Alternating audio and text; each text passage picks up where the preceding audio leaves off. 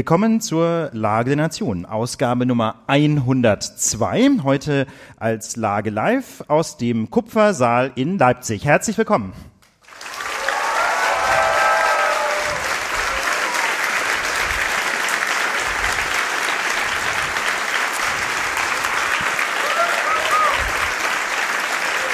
Hallo Leipzig.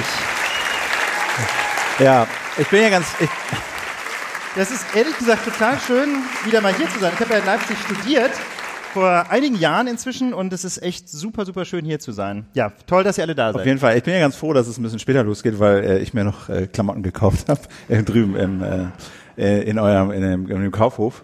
Und das hat deswegen ein bisschen, bisschen länger gedauert, weil vor mir war eine Frau, die mit ihrem Sohn so einen Konfirmandenanzug mit lilaner Fliege gekauft hat.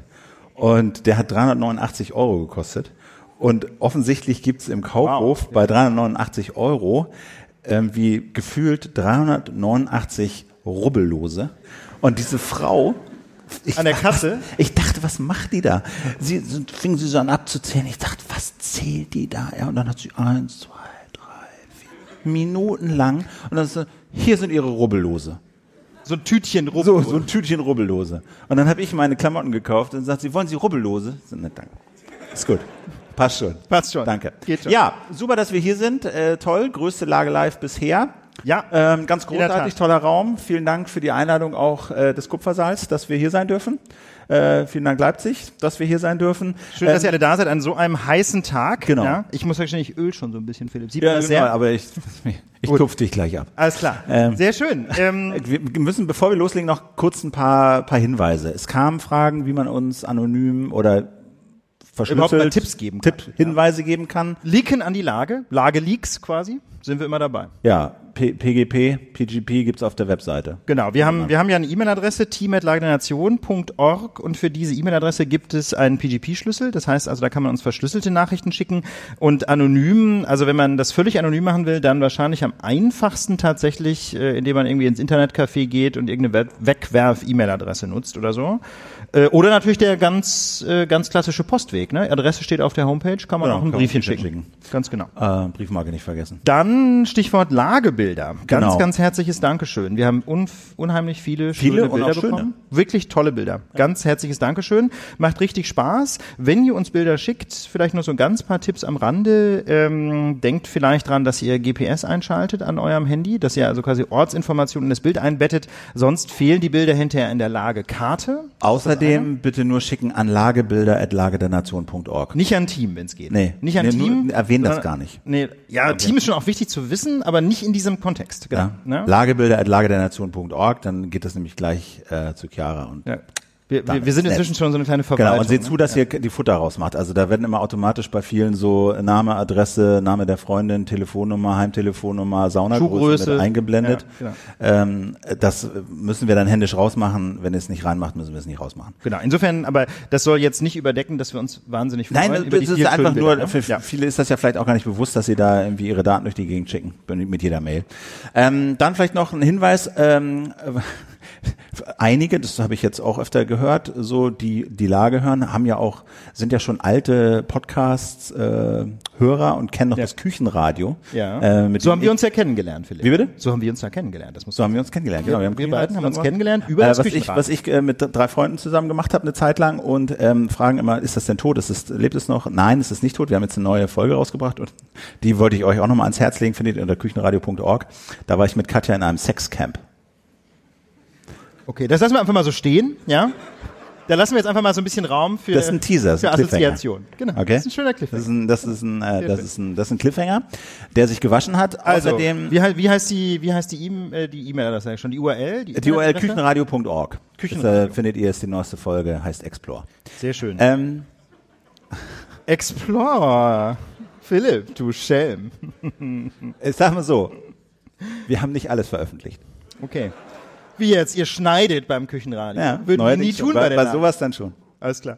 Und dann letzt, letzte Ankündigung. Wir hatten ja vor zwei, drei Wochen unsere Jubiläumssendung in Berlin, die hundertste Folge äh, im Sankt Studio in Kreuzberg. Und davon ist ein Filmchen entstanden. Ja, wir haben also einen Film Genau, quasi geschenkt Film, bekommen vom heute Philipp, der heute zusammen, filmt. genau. Genau, der hat ja eben gerade schon die Ansage gemacht. Der Philipp hat also schon einen kleinen Film zusammengeschnitten für uns, den ich persönlich ri- richtig, richtig schön finde. Ganz herzliches Dankeschön auch dafür. Und der ist jetzt in diesem Internet anzuschauen. Genau, und der filmt jetzt auch hiervon und dann gibt's auch ein bisschen später was zu sehen. Werbung. Einer der wichtigsten Mikronährstoffe für unseren Körper ist Zink.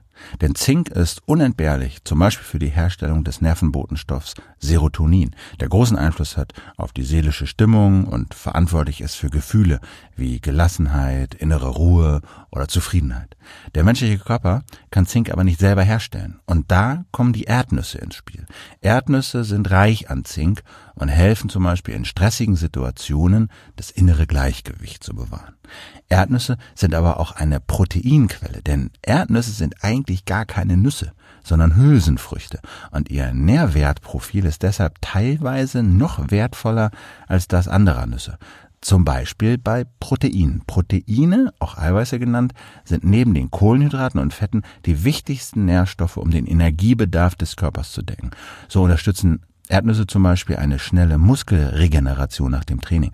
Und so gibt es zum Beispiel auch sehr viele Fahrradkuriere, die Erdnüsse essen. Einfach weil sie Muskeln aufbauen und Erdnüsse in jede Hosentasche passen. Also esst mehr Erdnüsse. Mehr Informationen auf www.erdnüsse.de. Werbung.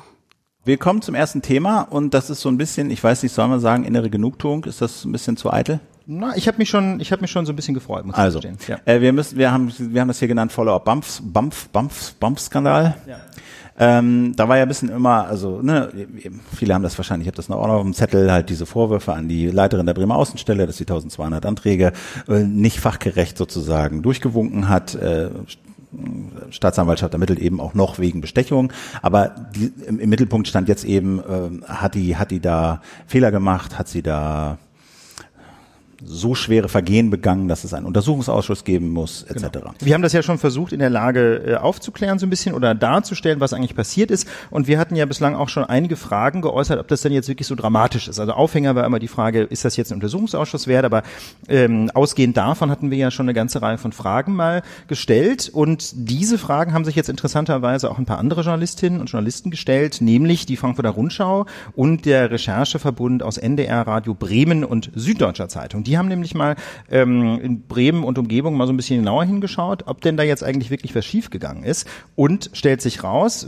Hauptvorwurf war ja, wie du sagst, nicht fachgerechte Prüfung. Also das, die Bescheide sind wahrscheinlich größtenteils sowieso in Ordnung vom Ergebnis her, aber das Verfahren war halt nicht in Ordnung, dachte man bisher, weil die, äh, die Dame entweder wegen Bestechlichkeit oder wegen eines besonders weichen Herzens für jesidische Flüchtlinge eben die Verfahren abgekürzt hat. Jetzt stellt sich raus, das BAMF hatte ganz offiziell von November 2014 bis Ende 2015, Zitat, bei Asylantragstellenden aus Herkunftsländern mit besonders hoher Schutzquote temporär sogenannte vereinfachte Asylverfahren durchgeführt. Und das war die Zeit, in der sie da Leiterin war. Das überschneidet sich. Es ist nicht die ganze Zeit, aber es überschneidet sich so ein bisschen. Mit anderen Worten, das BAMF hatte höchst offiziell ein vereinfachtes Verfahren eingeführt für Leute, bei denen sehr wahrscheinlich ist, dass sie bleiben dürfen nach den Kriterien des BAMF. Da genügte also das Ausfüllen eines Fragebogens. Und diese Regelung galt unter anderem für Flüchtlinge aus Syrien sowie für Jesiden aus dem Irak. Also genau für den Personenkreis, der angeblich den Großteil der strittigen Bremer Fälle ausmachte.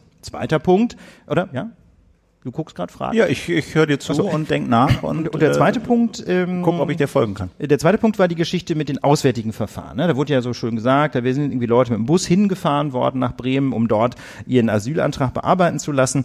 Und auch das stellt sich jetzt bei genauerer Recherche als völlig unproblematisch dar. Es war, es ist nämlich so, dass ähm, die BAMF-Leitung ganz offiziell ähm, sogar ge gebilligt hat, dass Verfahren quasi umverteilt wurden zwischen verschiedenen BAMF-Außenstellen. Beispielsweise hat der Landkreis Cuxhaven offiziell bestätigt, dass für Asylbewerber aus diesem Landkreis im Jahr 2015 Bremen zuständig gewesen ist. Cuxhaven, muss man wissen, ist in Niedersachsen, also eigentlich wäre irgendeine andere BAMF-Außenstelle zuständig gewesen. Die haben aber offiziell die Bremer Außenstelle damit beauftragt und die sind in der Tat, also die Leute sind in der Tat aus dem Landkreis Cuxhaven mit Bussen nach Bremen gefahren worden. Aber auch das ist kein Skandal, denn diesen Transport haben die Gemeinden selber organisiert. Aber das heißt, das, was der Frau, also der Frau werden ja im Kern zwei Sachen vorgeworfen. Einmal, dass sie diese Verfahren falsch abgewickelt hat, nicht nach, und dass sie ange, ne, so der Vorwurf von der Staatsanwaltschaft bestechlich war, dass sie Geld genommen hat, zum Essen eingeladen wurde, um halt diese Geld genommen nicht, nur zum Essen. nur, nur zum Essen eingeladen, ne? nur zum Essen eingeladen, um die Leute durchzuwinken von, von auf, auf sozusagen Geheiß von Anwälten.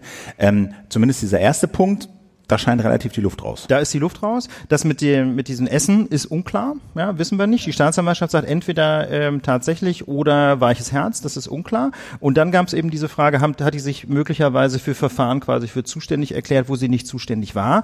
Und da sag, äh, stellt sich jetzt raus: Also das war einfach pra gängige Praxis, dass Leute aus Niedersachsen nach Bremen ver verfrachtet wurden.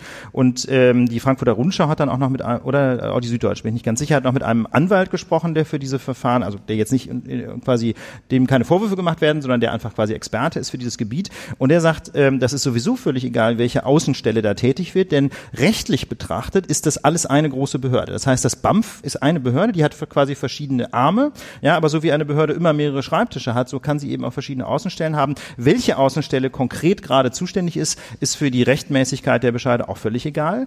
Ähm, das heißt also, selbst wenn das jetzt nicht von den Gemeinden organisiert worden wäre, sondern von den Anwälten, wäre das rechtlich unproblematisch. Und der letzte Punkt, den dieser Anwalt noch stark macht, Anatol Anuszewski heißt der übrigens, ähm, das hatten, war ein Punkt, den wir auch schon in der Lage hatten. Es handelt sich eben weit überwiegend um äh, verfolgte Jesiden und, so sagt er, nach seiner Praxis wären die über kurz oder lang sowieso anerkannt worden. Das ist ein Punkt, den wir in der Lage auch schon besprochen haben. Materiell rechtlich, also quasi vom Ergebnis her gedacht, waren die Bescheide wahrscheinlich sowieso. Also, okay.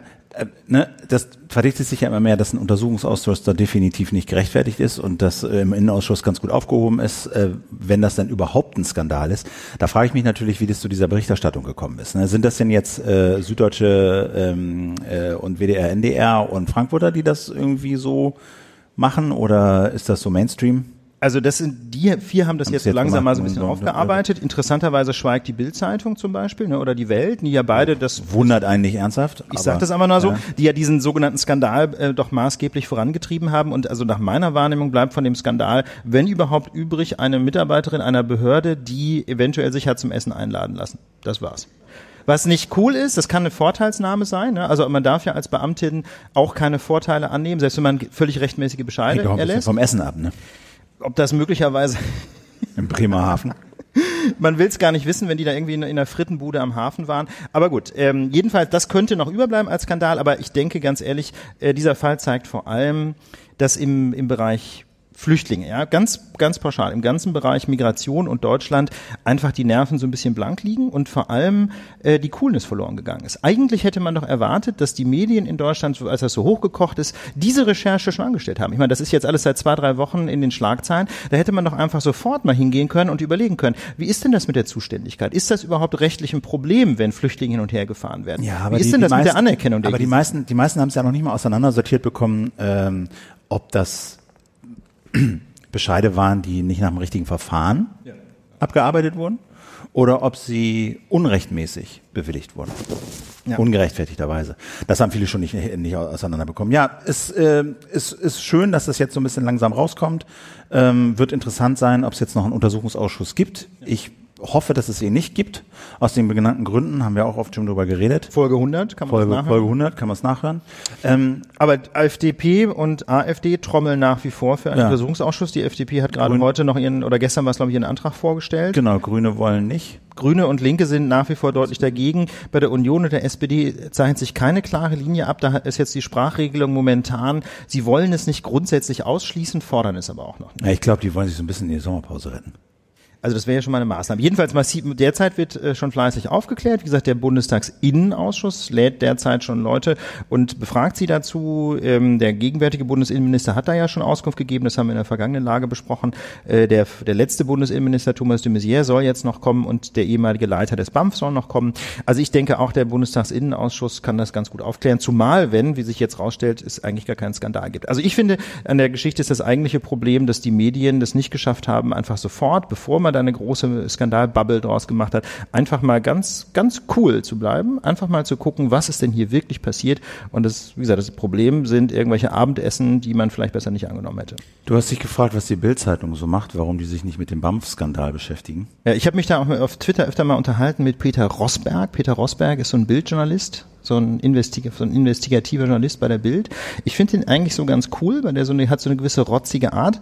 Ich finde das irgendwie so ganz charmant, ja. Und aber ähm, aber der aber der polemisiert auch ganz gewaltig in dem Bereich. Äh, jedenfalls ist die Bild jetzt mit einem tragischen Fall beschäftigt ähm, von der 14-jährigen Susanna. Ja. Die, äh, Das heißt, die Bild ist voll ausgelastet. Die Bild ist voll ausgelastet, ja. Haben wieder große Täter, Täterfotos. Also am 22. Mai ist sie verschwunden in Mainz und äh, war mit Freunden in der Stadt unterwegs, kam abends nicht nach Hause, wurde dann von ihrer Mutter als vermisst gemeldet und ist jetzt nach zwei Wochen äh, tot aufgefunden worden an einem schwer zugänglichen Ort. Polizei Was ja, was ja, was ja furchtbar ist. naja, Susanna, Susanna ist ermordet worden. ist ermordet worden. Polizei sagt äh, Gewalt gegen den Hals. Mutmaßlich Sexualverbrechen. Und sie war Jüdin, in der jüdischen Gemeinde aktiv. Da, ja. Nee, sag mal. Ja. Und ähm, die Polizei hat dann relativ schnell einen Türken festgenommen als Tatverdächtigen, den sie aber wieder laufen lassen mussten. Okay. Und dann gibt's einen zweiten Verdächtigen, Ali B., Kurde aus Irak. Und der hat sich letzten Samstag mit sieben Verwandten über die Türkei in den Irak abgesetzt. Er ist ausgereist. So, ne?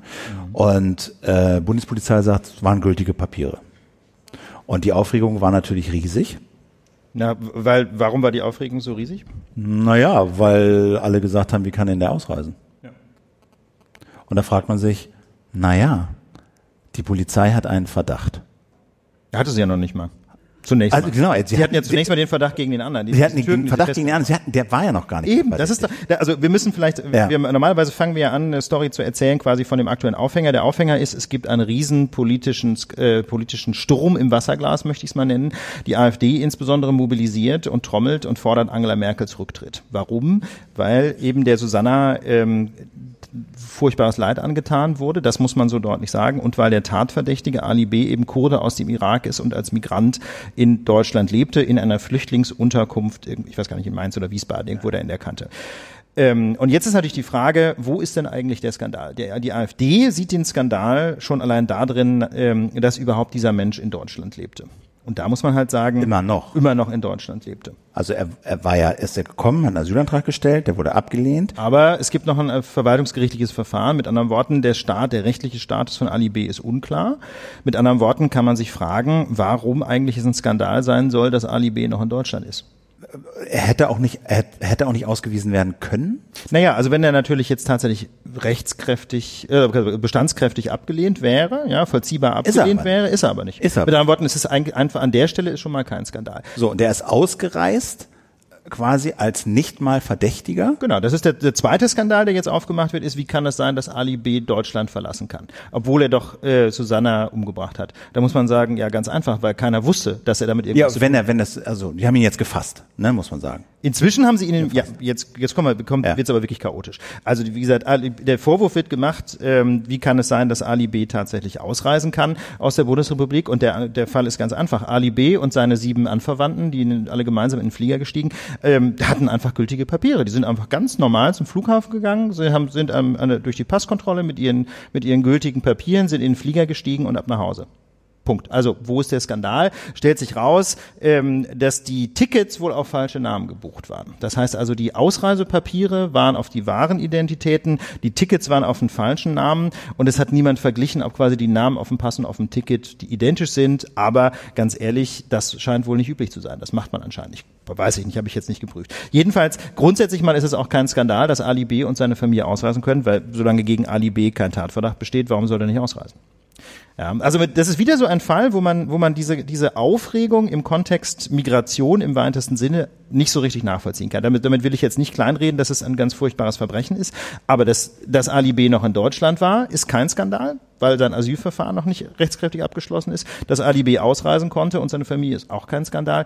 Die einzige Frage, die man sich hier bei dem ganzen Fall aus meiner Sicht stellen kann, ist, ähm, hätte Ali B. nicht möglicherweise schon in Urhaft sein können? Das ist nämlich die nächste Frage, die jetzt aufgeworfen wird im politischen Raum.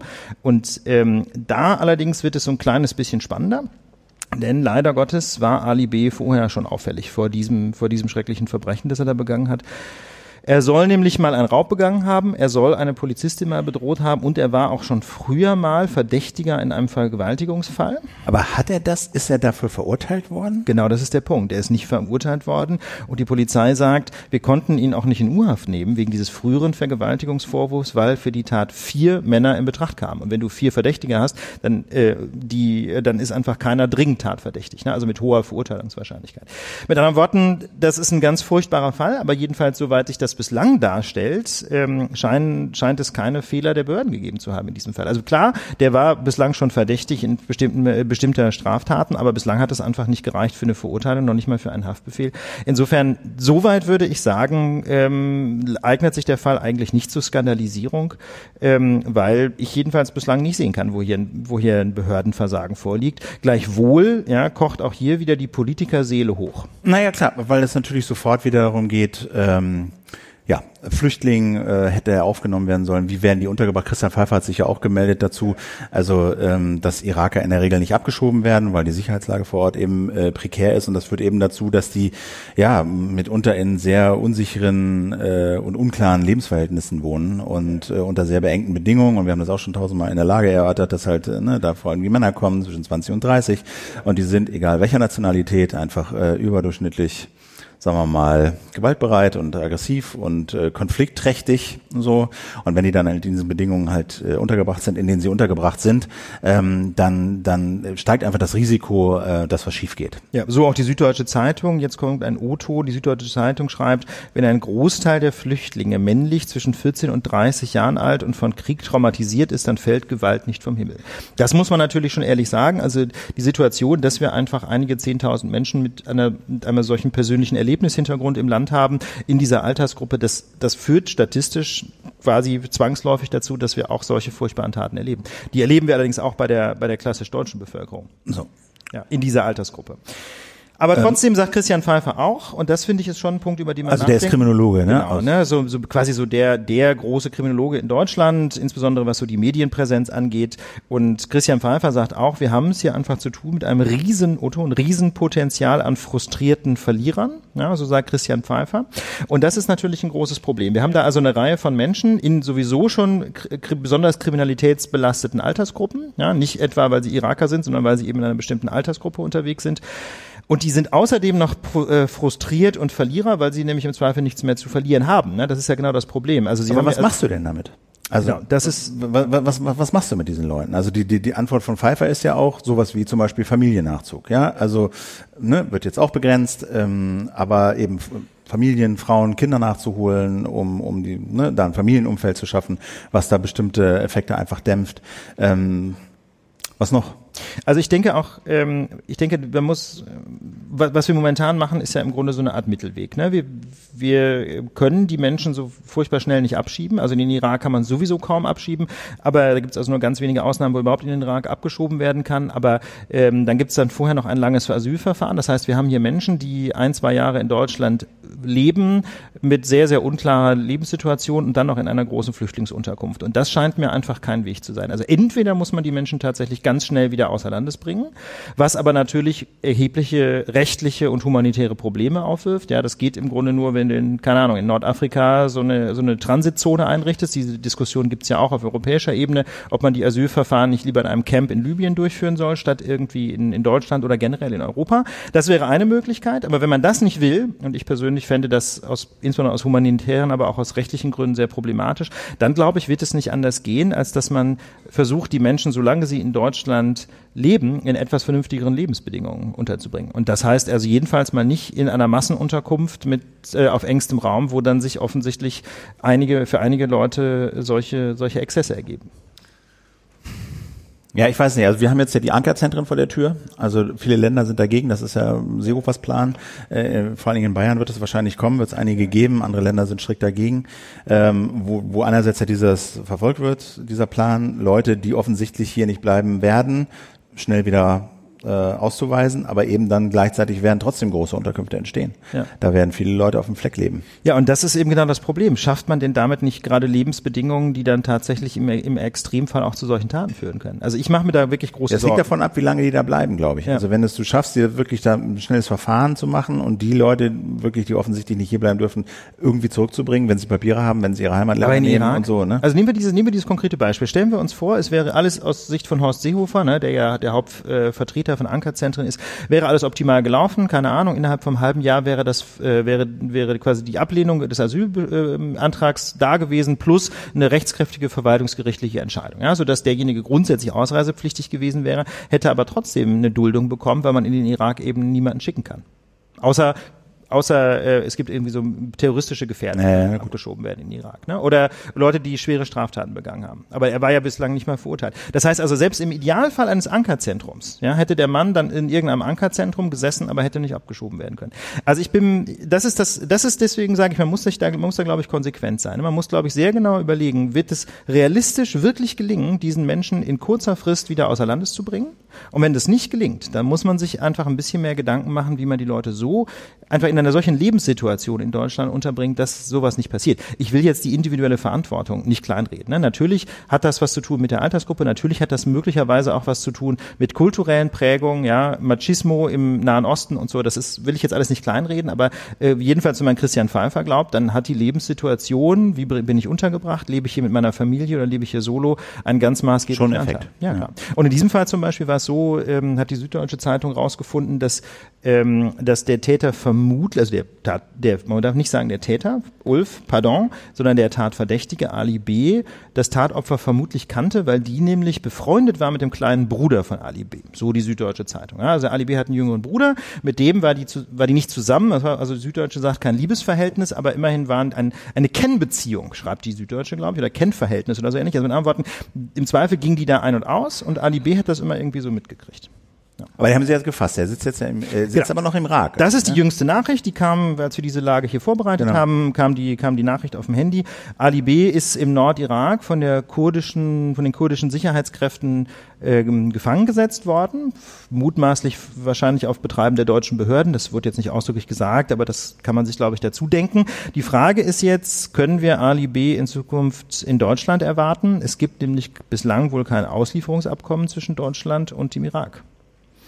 Aber das gibt's ja mit vielen Ländern nicht. Genau, das gibt's mit vielen Ländern nicht und insofern ist das kein striktes Hindernis. Ne? Das macht die Auslieferung so ein bisschen schwieriger, weil es dann eben kein klares Prozedere gibt, aber grundsätzlich ähm, Aber er ist halt man das nicht. Täter. Er ist halt äh, Verdächtiger. Genau, er ist halt Verdächtiger. Müssen wir abwarten, was passiert, aber jedenfalls ähm, mit einiger Wahrscheinlichkeit äh, kann man wohl damit rechnen, dass Ali B. nach Deutschland äh, ausgeliefert werden wird und dann werden wir ihm hier den Prozess machen in Wiesbaden.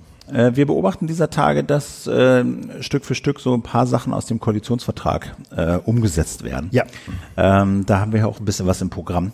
Ähm, das eine ist, äh, dass äh, sich äh, die Große Koalition ja äh, ins Programm geschrieben hat, dass die Bundeskanzlerin regelmäßig befragt werden wird im Bundestag. Hast du dir das angesehen? Hast du das gesehen? Nee, habe ich nicht gesehen. Das war, war jetzt das erste Mal. Ähm, das war schon sehr, ziemlich lustig eigentlich. Äh, das war ein bisschen wie in der Schule. Also die hat erst äh, einen Vortrag gehalten, das war ein bisschen kleines Referat. Genauso holprig, genauso steif, genauso abgelesen. Angela hält ein Referat. In Ja. Bio, ja, der So, Hund ein Hetzjäger. Also, liebe Freunde, Kollegen, lassen Sie mich mal was sagen zur G7. Da ist ja nächste Woche das Treffen. Ich sage Ihnen mal, ich wollte Ihnen mal sagen, was wir da so vorhaben. Mhm. Sieben Minuten hält sie den Vortrag und dann steht sie da wirklich auf ihrem Platz, steht gar nicht vorne am Podest, sondern nur auf ihrem Platz, so faltet die Hände und der Schäuble sagt, so jetzt können Fragen gestellt werden. Und dann haben sie halt diese diese Befragung, die die eigentlich so aus den aus, aus Großbritannien kam, wo, wo dann so der MP oder der der der, der so der Prime Minister äh, im Unterhaus gegrillt wird, so richtig, wo Ja. auch die schon gesagt haben, uh, anstrengend und ganz schlimm und Tony Ist schon ein Blair, Event, To- ne, Tony. Tony Blair hat sich immer Ja. gefürchtet und so äh, wird gegrillt und und und ist wahnsinnig anstrengend. Also Ist auch heiß da eigentlich im Unterhaus? vom Grill war das da sehr weit entfernt. Also äh, das war sehr weit entfernt. Ähm, äh, ja, die haben dann, die AfD hatte dann als größte Oppositionspartei die erste Frage und der Deal war so eine Minute maximal Fragen, eine Minute maximal Antworten. Und Angela Merkel stand dann da so und hat äh, frei, frei geantwortet, ob, äh, was denn, was sie denn so denkt zu tun. Ähm, das war so ganz okay, Ja. ja aber ähm, so wie das, glaube ich, sagen wir mal, die Opposition so insgeheim gehofft hat, dass sie da jetzt äh, Angela Merkel auseinandernehmen können und und und und, und sie um Hilfe äh, flieht, fleht, ähm, das ist nicht passiert und das wird da auch nicht passieren. Mhm. Dennoch finde ich das kein doofes Format. Ich finde, es ist nicht völlig überflüssig, weil weil doch einerseits tatsächlich man so ein bisschen mitkriegt, was äh, für was interessieren sich so die Abgeordneten tatsächlich. Mhm. Also hm, auf der SPD kam dann äh, auf der FDP kamen dann Fragen nach irgendwelchen Handelsabkommen, wann die denn mal veröffentlicht werden und so. Der Punkt ist nur, äh, Merkel äh, ist Profi. Und wenn das heißt, die keinen Bock hat zu antworten, dann antwortet sie nicht. Dann erzählt sie was von Pfannekuchen. Ja. Und es gibt halt keine Möglichkeit, da nachzufragen. Ja, Ach so, du kannst nicht. Nee, also du kannst nicht. Du kannst normalerweise würdest du ja bei so einer Befragung sagen, ja, Pfannekuchen ist okay, aber meine Frage war eine andere. Ja, genau. Ja, wann wird es denn jetzt veröffentlicht? Gibt's da nicht. So, sie kann dann reden und dann kann der nächste fragen und so. Also wie gesagt, Grillen war es nicht. Ähm, davon muss man sich verabschieden. Trotzdem finde ich das kein, kein blödes Format. Ich finde es schön, dass sie es gemacht haben und auch weitermachen werden. Bin mal gespannt, wie sich das so entwickelt. Wahrscheinlich muss die Opposition da auch erst lernen, wie sowas geht. Also das wollte ich nämlich gerade sagen. Also ich glaube, das ist, äh, das war jetzt ja der Auftakt. Sie haben das einfach mal einmal gemacht. Ähm, und ich denke, dieses Format muss jetzt einfach so ein bisschen reifen. Ne? Und ich meine, wenn, was du jetzt beschrieben hast, äh, das wird ja auch anderen aufgefallen sein. Ja, dass man also diesen Fragen, wenn man, wenn es keine Möglichkeit zum Nachfragen gibt, doch allzu schnell ausweichen kann. Das kennt man ja auch aus der Bundespressekonferenz. Ne? Da ist das ja auch so. Da kann ein Journalist oder eine Journalistin eine Frage stellen und ähm, dann ist es häufig so, dass die Regierungssprecher sich irgendwie rauswinden aus der Antwort und dann gibt's aber Nachfragen. Ja, das heißt also, wenn die Moderation das zulässt, können die dann noch ein oder zweimal sogar nachhaken und ich glaube, ähm, das wird sicher allen aufgedrängt haben, dass das so vergl ver doch vergleichsweise witzlos ist. Insofern, man könnte dieses Format ja einfach weiterentwickeln. Ne? Muss man einfach mal schauen, was daraus wird. Muss man mal schauen, was daraus wird. Also ich war so ein bisschen, ja, war so ein bisschen enttäuscht davon, aber mein Gott, ist halt, ist halt auch Merkel. Ja. also meine, so super unterhaltsam ist das mit ihr nie, wenn die, wenn die Kameras an sind. Wobei du ja neulich schon mal erzählt hast. Ja, aber das äh, sind die Kameras nicht ja, an. Da ist dann keiner dabei, da ist sie dann, wie gesagt, das Sobald sie quasi on stage ist, dann wird es einfach so ein bisschen wird dröge, einfach ne? steif. Ja, dann wird es einfach steif. Sie, wird sie zu einer Salzsäule und hält Vorträge. Also ich muss ganz ehrlich sagen, da muss dann wirklich noch so ein bisschen was passieren. Wie gesagt, dieses habe ich jetzt nicht gesehen. Ich kenne das Format aber aus England und ähm, da ist es ja schon so, dass im Unterhaus äh, das so richtig hochkocht. Ja, ne? ja, ja. Da wird auch dann geklatscht, da wird getrommelt. Nee, klatschen dürfen sie ja nicht. Im Unterhaus dürfen sie aber nur, trommeln. Ja, stimmt. Aber so trommeln mit den Füßen tun sie irgendwie, oder? Ist doch ein ja. Riesenlärm teilweise. Genau, aber klatschen ist Klatschen ist nicht, ist, aber gut. Das, das ist also aber ich, also in der Kirche. aber so, so tumultartige Situationen habe ich da schon vor Augen und ähm, und eben eine sehr eine sehr lebendige Debatte, wo man dann irgendwie äh, als Zuschauerin oder als Zuschauer eben auch mitbekommt, was einfach so die die ähm, die unterschiedlichen Positionen sind, ja, der Regierung äh, und der Opposition und das könnte doch in so einem Format eigentlich ganz gut funktionieren. Ähm, ein anderer Punkt, äh, den die große Koalition jetzt angeht, ist tatsächlich die Mietpreisbremse. Da haben wir auch viel drüber gesprochen und ähm, da scheint sich jetzt ein bisschen was zu tun. Ähm, und das Problem war ja ein bisschen bisher, also ne, das, das, die, die, die Idee ist klar, überall äh, explodieren die Mieten, nicht nur in Berlin, sondern auch in anderen Städten. Und es war immer die Frage, wie kriegen wir das in den Griff? Genau. Es gab ja schon aus der alten GroKo-Zeit eine, ich sage jetzt mal, Sparversion einer Mietpreisbremse, ähm, die aber, das haben wir in der Lage damals auch analysiert und ehrlich gesagt vorhergesehen, was aber auch nicht so wahnsinnig schwierig war, nicht so richtig funktioniert. Das Problem mit der bisherigen Mietpreisbremse ist nämlich, sie gilt nur in ganz bestimmten Gebieten. Also die Gemeinden können oder die Länder, weiß ich mir ganz genau, können jedenfalls selber festlegen, wo die überhaupt nur gelten sollen. Dann gilt sie nur bei Neuvermietungen, das heißt also ähm, nicht etwa beim irgendwie in laufenden Mietverhältnissen. Sie gilt auch nicht für neu errichtete Wohnungen. Wenn du also eine Wohnung neu baust, äh, greift diese Mietpreisbremse nicht die alte. Und wenn sie gilt, also wenn du eine neue baust und Erstbezug ist sozusagen, genau. dann kannst du oder eine Renovierung, ja, also oder eine grundlegende eine Renovierung. Grund, dann kannst du auch, dann kannst du bisher nehmen, was du willst. Genau.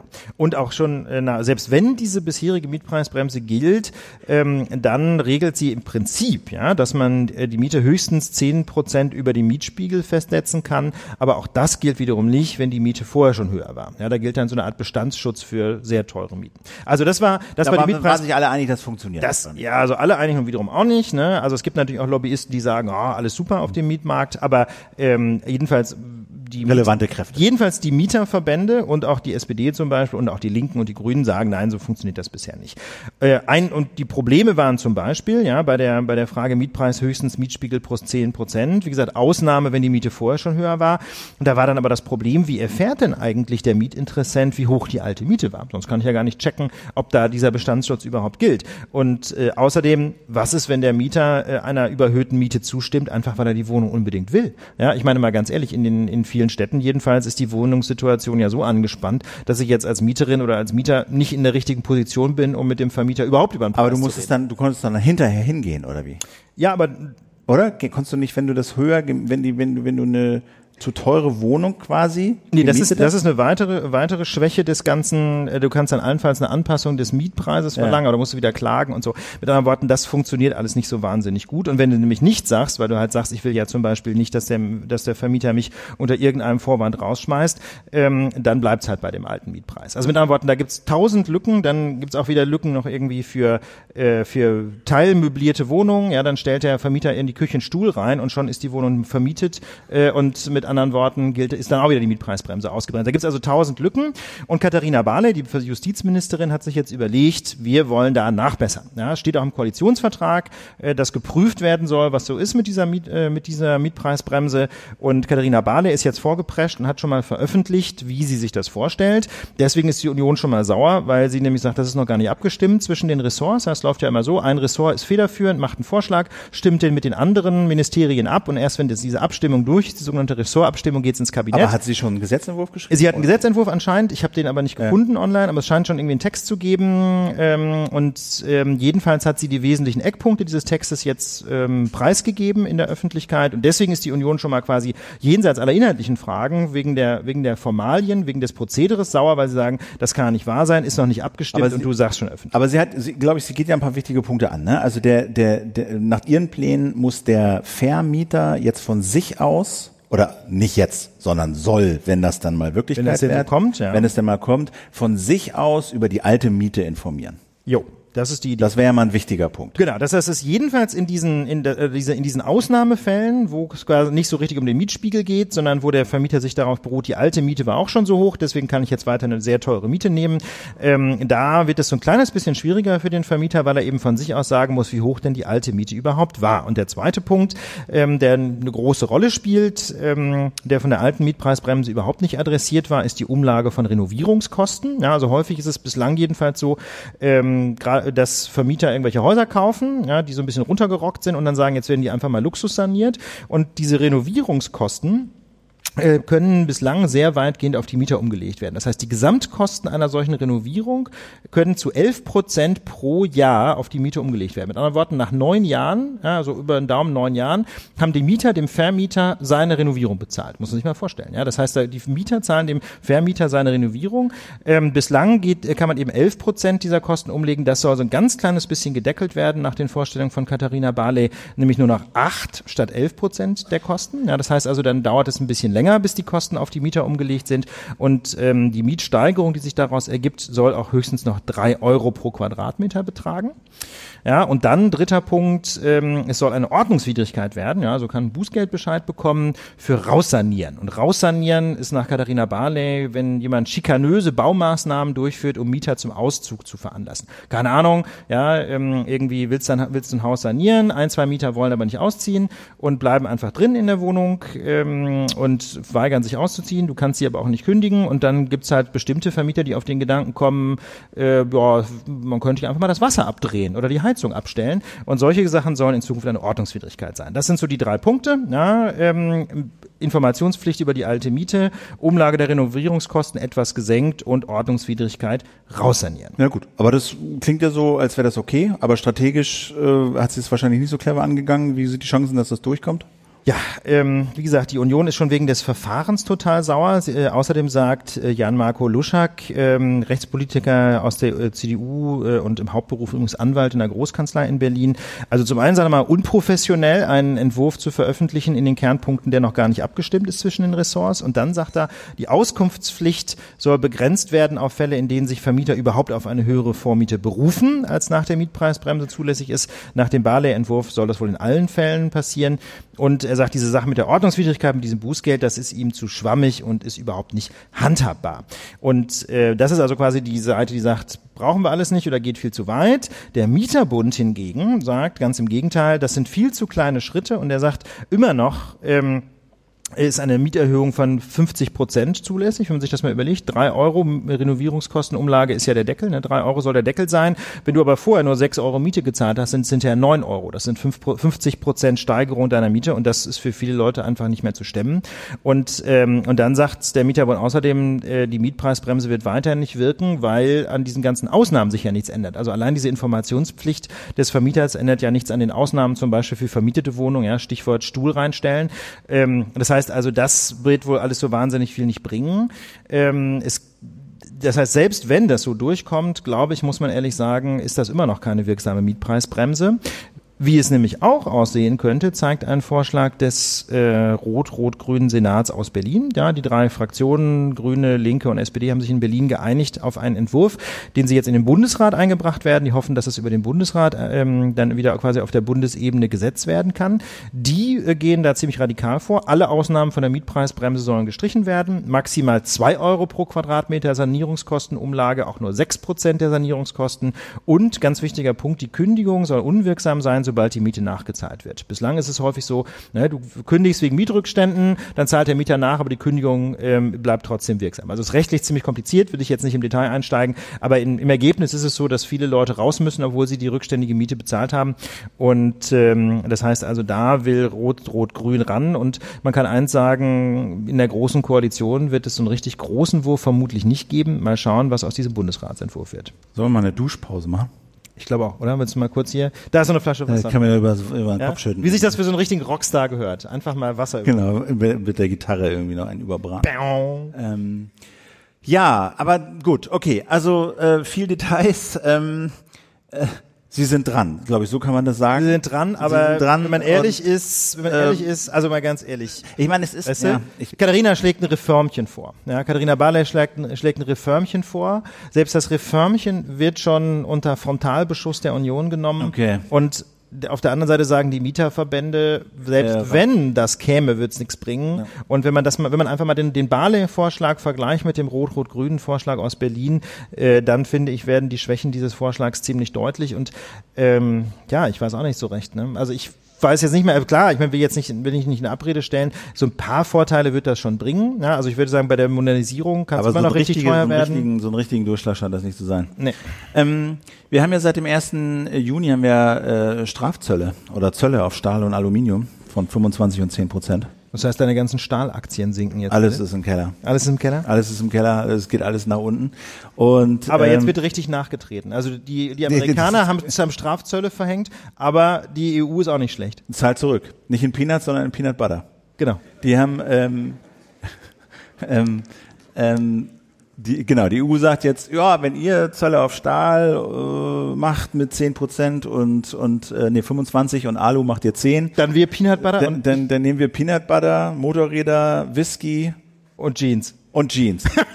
Ich finde das ehrlich gesagt total komisch. Ja, aber das Ja? ist, ich glaube, die machen das, weil halt die, ne, die Motorräder und das kommt alles aus irgendwelchen Regionen, wo halt zentrale Trump-Figuren. äh, Das haben wir schon mal gesagt in der Lage und da muss ich sagen, das, Das scheint nicht zu stimmen. Nein, das Schöne ist ja, das Schöne ist ja, wir haben ja eine ausgesprochen rege Kommentarkultur bei der Lage. Ja, jede Woche gelesen.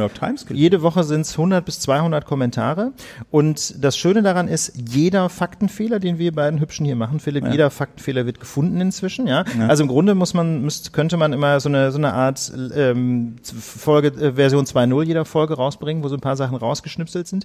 Und unter anderem ist es nämlich so, dass das, Das du durchaus da. keine Trump-Hochburgen sind, ja, die getroffen werden mit diesen, mit diesen Zöllen. Das hat, also ich kriege die Details nicht mehr zusammen. Ja, aber da ich hat jemand nicht, dass es die, ich glaube auch nicht, dass es die Trump-Hochburgen sind, sondern ich glaube, dass es man, aber Trump-Wähler jedenfalls. Ja. ja, dass dort äh, Trump-Leute äh, zur Wiederwahl stehen, dass das Wahlkreise von denen sind, äh, um denen so ein bisschen ans Bein zu pinkeln. Okay, auf jeden das Fall- ist jetzt auch nicht so zentral. Jedenfalls äh, haben sie halt angekündigt, am 1. Juli Zölle auf diese äh, Importe aus den USA zu erheben, im Wert von Pi mal Quietsch.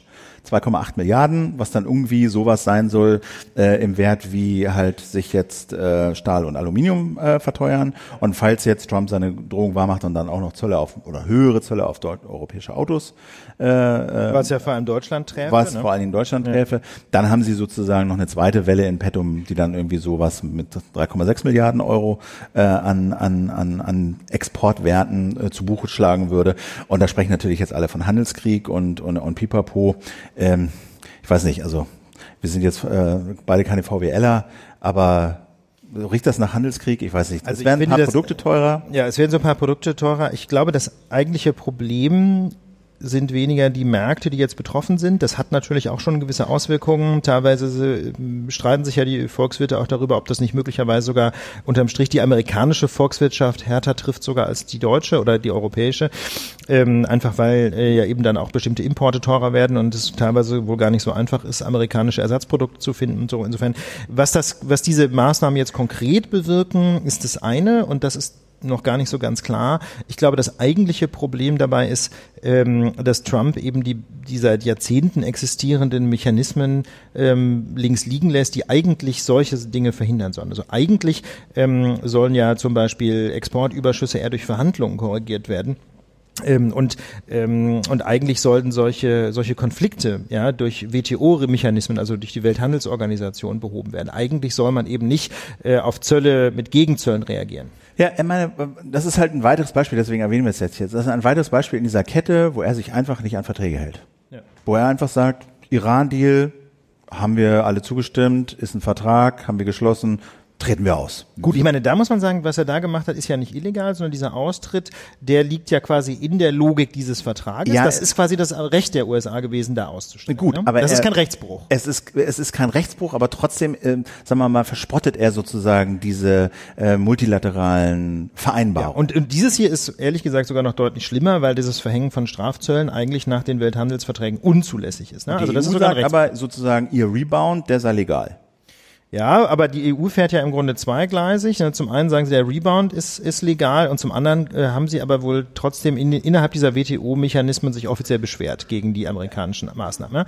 Aber das ist jedenfalls, das ist schon ein deutliches Zeichen. Insofern bin ich bei dir, Philipp, dass, äh, dass sich die USA da von diesem System internationaler Verträge, internationaler Konfliktbeilegung ähm, immer mehr verabschieden und stattdessen letztlich auf einseitige Maßnahmen setzen. So ein bisschen so, ja, man geht nicht mehr zum Sheriff, sondern man erschießt einfach. Ne? Das ist so ein bisschen so jetzt etwas, äh, etwas auf den Punkt gebracht, das System. Ja, man versucht nicht mehr rechtliche Methoden zu finden, um Konflikte zu lösen, sondern man haut einfach drauf. Ähm, das, das wird sich ja jetzt auch zeigen bei dem G7-Gipfel äh, in, in Kanada. Das wird auch spannend, ja. Ja, das wird auch interessant. Ähm, also da treffen sich jetzt ähm, ja die G7 in, in Kanada in so einem Luxushotel. Wer sind eigentlich die G7? Äh, Deutschland, Frankreich, Italien, Japan, Großbritannien, USA. Wieso heißen die G7? Weißt du das? Äh, Weißt du das? Hab ich mir, hab ich mich jetzt gerade mal gefragt. Sind das wirklich die großen sieben oder oder die Global Seven oder was soll das bedeuten? Weißt du? Gute Frage. Können wir mal Wikipedia Können wir mal gucken. klären. Könnt ihr mal gucken? Ihr ruft das Kann- dann rein. ruft das Äh, mal wir, wir bauen das dann ein. Ja. Ähm, Wir, wir ziehen einen Publikumsjoker. ja, das ist halt hier community-based, äh, crowdsourced, Crowdsourced äh. Live-Radio. Sehr schön. Ähm, ähm, genau, und, und Russland haben sie rausgeworfen 2014, weil sie die, weil sie die Krim annektiert haben. Stimmt, das war mal G8. Ja, ja, es war mal G8, war mal G8, aber das ist dann weniger. Aber das ist halt schon, ja, es ist schon ein, immer noch ein mächtiger Block, ne? Also die repräsentieren zwar nur 10, Quietsch Prozent der Weltbevölkerung, aber die äh, produzieren dann doch 45, fast 45 Prozent äh, sozusagen äh, der gesamten Wirtschaftsleistung auf dem, auf dem, auf dem Planeten. Und die treffen sich halt äh, regelmäßig und jetzt eben in Kanada und ähm, Merkel ist ja damit die erfahrenste, glaube ich. Ne? Die, die hat ja schon so den einen oder anderen Gipfel hinter sich. Wikipedia war- sagt, Philipp, ich habe das mal Ja, erklärt. mal. Wikipedia sagt, G7 steht einfach für Gruppe der Sieben. Ah, Okay, also ganz kompliziert. Banal. Ganz banal. Hätte man nicht drauf kommen können. Okay, Ähm, ja. 44 Prozent des weltweiten Bruttonationaleinkommens. Genau, siehst Wow. habe ich ja gesagt. Ja. Und ähm, genau, jetzt ist ein bisschen die Frage, also man fragt sich immer, was soll das? Ne? Ja, genau, Die was sollen diese Die, die treffen sich da, ähm, da werden dann so windelweiche Beschlüsse gefasst, dass man ja alle so gemeinsam für den freien Welthandel und gegen Protektionismus und für Demokratie etc. und mehr Klimaschutz eintreten will. Ähm, und das wird ja immer so ein bisschen verspottet, weil es natürlich auch sauteuer ist. Ne? Das Ding da in Kanada kostet jetzt, glaube ich, 400 Millionen. Allein der, 400 allein, Millionen. allein der Zaun hat drei Millionen gekostet. Ja. Der Zaun. Der Zaun. Deswegen Also kommt Trump überhaupt nur. Der wäre da überhaupt nicht hingekommen, wenn es keinen Zaun gegeben hätte. Build der, this der, wall. Der, ja, der, der reißt ja auch gleich wieder ab. Der Und hat Mexiko bezahlt? Äh, Das weiß ich nicht genau. Okay. Eine Rechnung haben sie bestimmt gekriegt. Ob sie bezahlt haben, weiß ich nicht. So. Ähm, jedenfalls, äh, da fragt man sich natürlich, ähm, ne, also und was soll das? Und ich habe das Gefühl, dieses Mal ist tatsächlich so ein Ding, wo man, wo man sagen kann, gut, dass sie sich treffen, weil es gibt tatsächlich Es eine gibt Menge zu, zu be- besprechen, es gibt ja. wirklich eine Menge zu bereden. Du hast die Italiener da, ja, ja. du, die, die jetzt Stimmt, tatsächlich, die haben ja, eine ja, neue die Regierung. haben eine neue Yes. Regierung von, Ja. ja, ne, also ein bisschen überraschend, aber sie haben jetzt eine neue Regierung mit mit der in Teilen zumindest rechtsextremen äh, Lega, ja, so die, wo der wo der Lega-Chef auch mit mit mit mit Putin äh, großer Putin-Fan ist und so, die sitzen da jetzt alle. Und äh, du hast du hast Trump, ja, der aus dem Klimaabkommen ausgetreten ist, der äh, Strafzölle verhängt, äh, der den äh, Iran-Deal gekündigt hat und äh, sollen sich jetzt da unterhalten und irgendwie neue Wege finden. Und er reist auch früher ab, einen, Tag früher, weil er sich mit mit dem nordkoreanischen Diktator treffen will äh, in Singapur, wenn das denn klappt. Muss Dies- halt einfach Prioritäten setzen. die, dieser Tage, naja, muss man Prioritäten setzen. Und ich sag dir eins, wenn der, der kriegt einen Friedensnobelpreis, wenn der da irgendwas macht, dann sehe, obwohl ich weiß es nicht, ich habe mir das heute Morgen beim Zähneputzen überlegt, äh, ob die, ob die, ob die, ob, ob, ob wirklich Stockholm, ob dieses Nobelpreiskomitee, ob die wirklich in der Lage sind, Trump einen Nobelpreis zu geben. Selbst wenn er das schafft, dass Nordkorea abgerüstet wird. Und ich glaube, er, die würden das nicht machen. Ich Philipp, glaube, die Philipp, um eine Flasche, Flasche trockenen Prosecco, die, der kriegt keinen Friedensnobelpreis. Nee. Wenn doch, zahle ich gern. Ja. Also das, das machen die Schweden, glaube ich, nicht. Aber anyway, jedenfalls sitzen die da jetzt und unterhalten sich und und und, und äh, ich habe mich gefragt, ist das denn ein, sinnvolles Treffen? Und alle sagen immer, ja, es ist Diplomatie, die müssen reden. Die meine, die kriegen jetzt nicht mal wahrscheinlich, ne, kriegen nicht mal diese windelweiche Abschlussdeklaration hin. Normalerweise ist doch so, dass man sich äh, überhaupt nur verabredet zu einem Gipfel, wenn vorher schon so ein schönes Papier Wenn, in der, wenn, Schra- wenn in der Schublade liegt. das alles genau. schon aufgeschrieben haben. Genau. Aber das diesmal, selbst das schafft man nicht. Also Selbst, selbst, selbst das äh, scheint nicht so zu sein. Und ähm, die Frage ist so ein bisschen, ist das, ist das für ein Eimer? Ich kann es nicht einschätzen. Also ich, ich bin ja grundsätzlich der Meinung, dass es nie schadet, wenn man sich zusammensetzt. Insofern war ich da eher bei deiner quasi Anmoderation dieses Blogs. Es ist einfach gut, wenn man sich zusammensetzt. Äh, es ist einfach gut, wenn man sich einfach kennenlernt. Das, das kennt man ja auch aus dem, aus dem wahren Leben, hätte ich fast gesagt. Ja, dass es einen großen Unterschied macht, ob man mit Leuten nur E-Mailt oder ob man einfach mal zusammensitzt und mal ein Bier trinkt.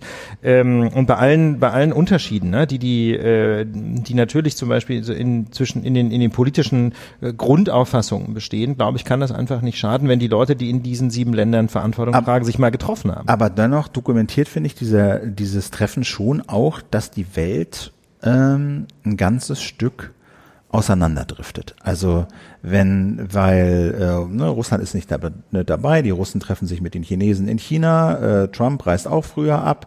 Ähm, du hast diese ganzen Sachen, über die wir geredet haben, diese ganzen internationalen Abkommen, die alle äh, sozusagen zerbröseln. Selbst Merkel spricht die ganze Zeit, ich meine, angefangen hat es damals in diesem Bierzelt, so nach dem Motto, wir, Europa muss sich auf eigene Füße stellen, ja, wir können auf die Amerikaner nicht mehr bauen. Und das hat sie jetzt im Bundestag auch wiederholt. Also das ist jetzt so ein bisschen ihr Mantra, so nach dem Motto, äh, auf die da können wir uns nicht mehr verlassen.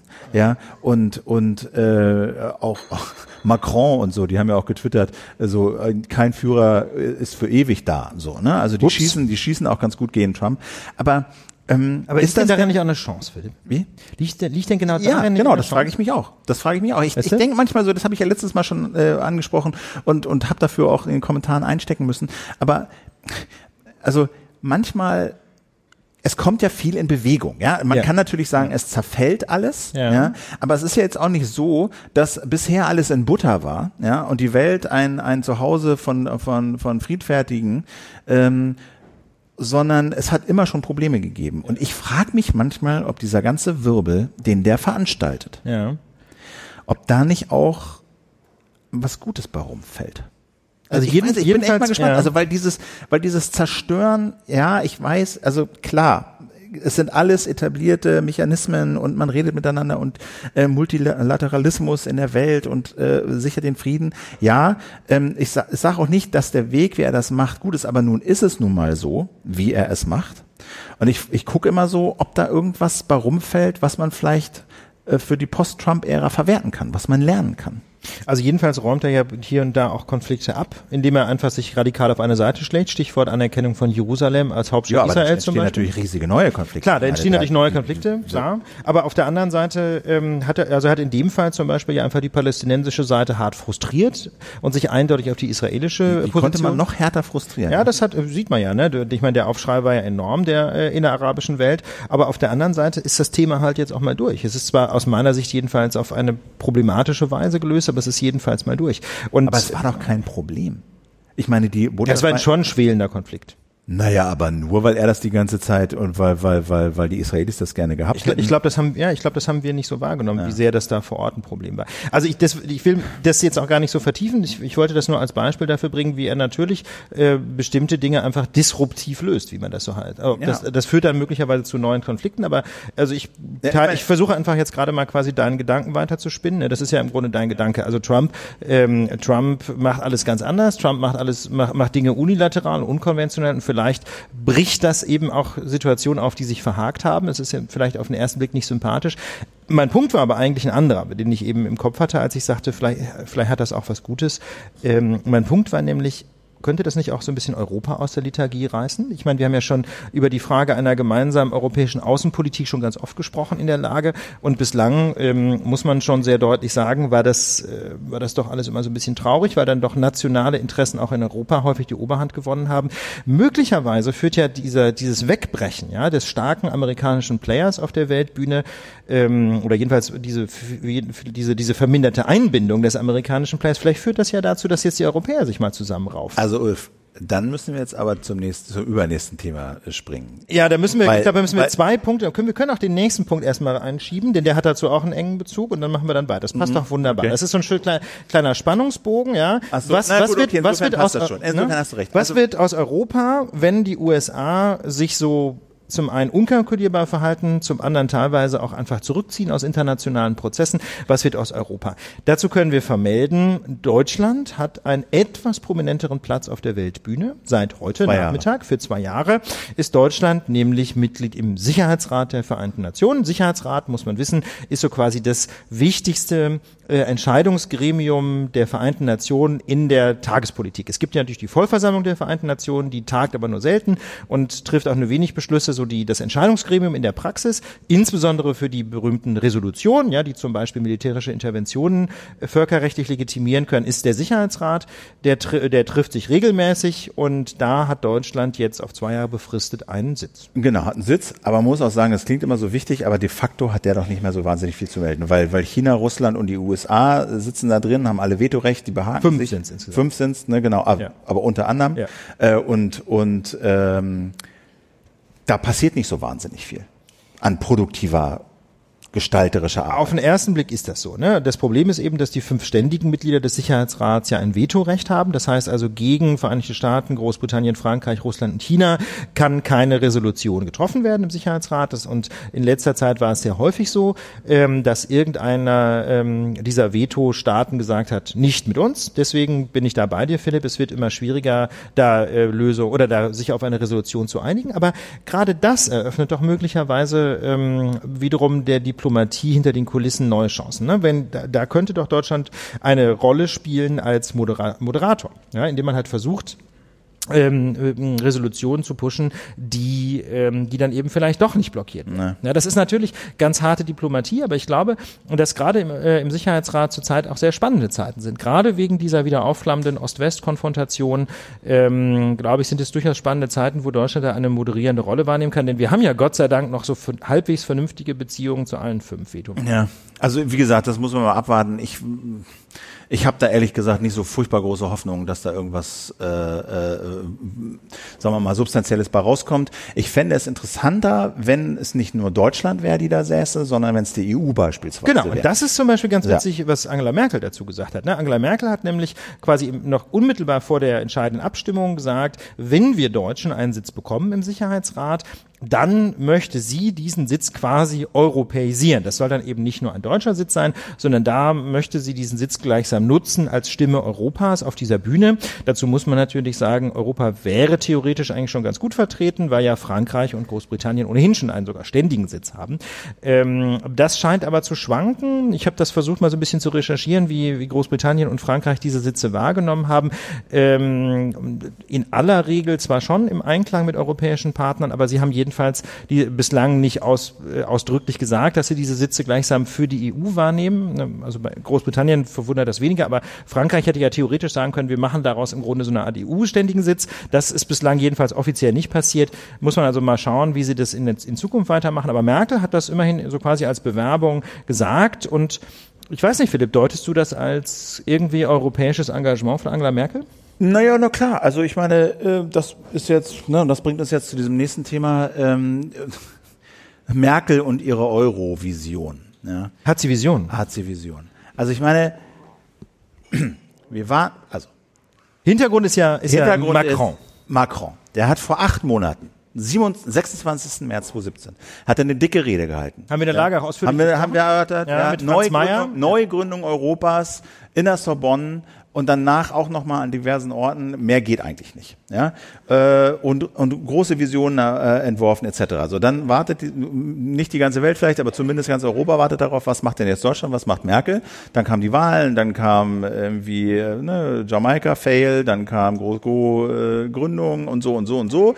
Und alle warten so, was sagt ihr denn jetzt? Was, was, was, was entgegnet ihr denn diesen Vorschlägen? Weil das kann alles überhaupt nur irgendwas werden, wenn Frankreich und Deutschland da zusammenspielen und sich da irgendwie auskäsen, wie sie denn Europa umbauen wollen. Und das hat ja Macron auch sehr deutlich gemacht in seiner Rede. Ne? Das war ja im Grunde so also ein Aufschlag und man konnte das eigentlich auch als Einladung verstehen an die deutsche Seite, Klar. jetzt dazu mal Position jetzt zu beziehen. So, ne? jetzt, so und jetzt, jetzt, ein jetzt Jahr kommt, später, jetzt kommt ein äh, acht später? Monate später Ja. kommt Merkel mit einem Zeitungsinterview in der Frankfurter Allgemeinen Sonntagszeitung hinter einer Paywall.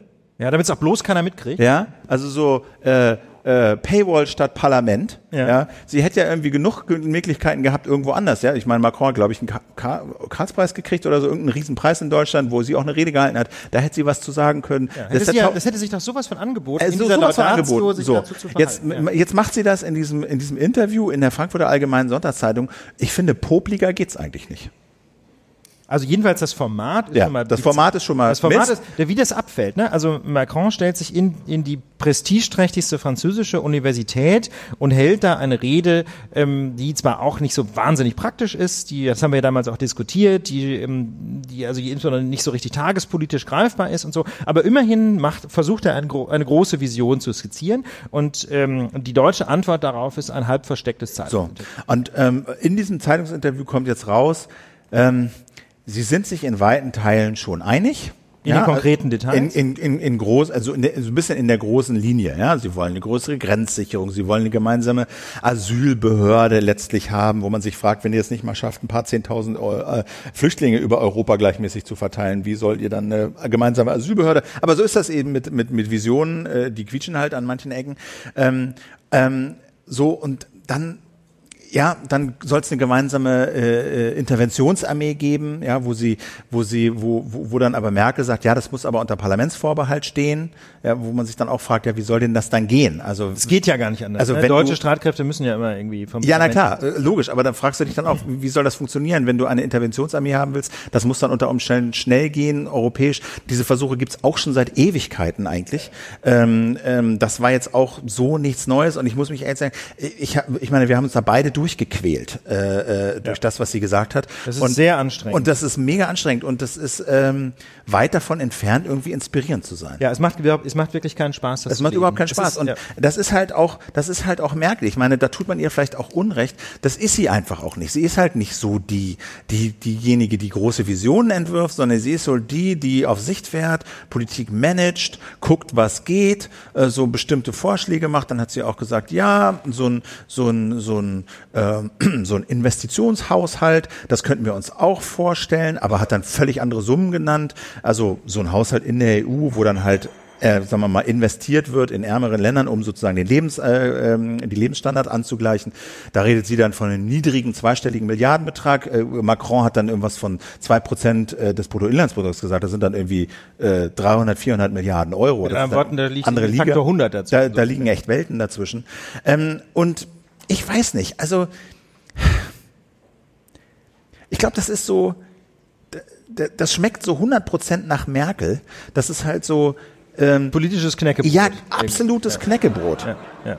ja Absolutes Knäckebrot. Also, dass die denen, dass die, dass, dass die denen dann nicht so eine, so eine Aktennotiz weitergereicht hat, ja, so eine, so, Vermerk. so ein Vermerk, so ein Vermerkel, Vermerk, ja.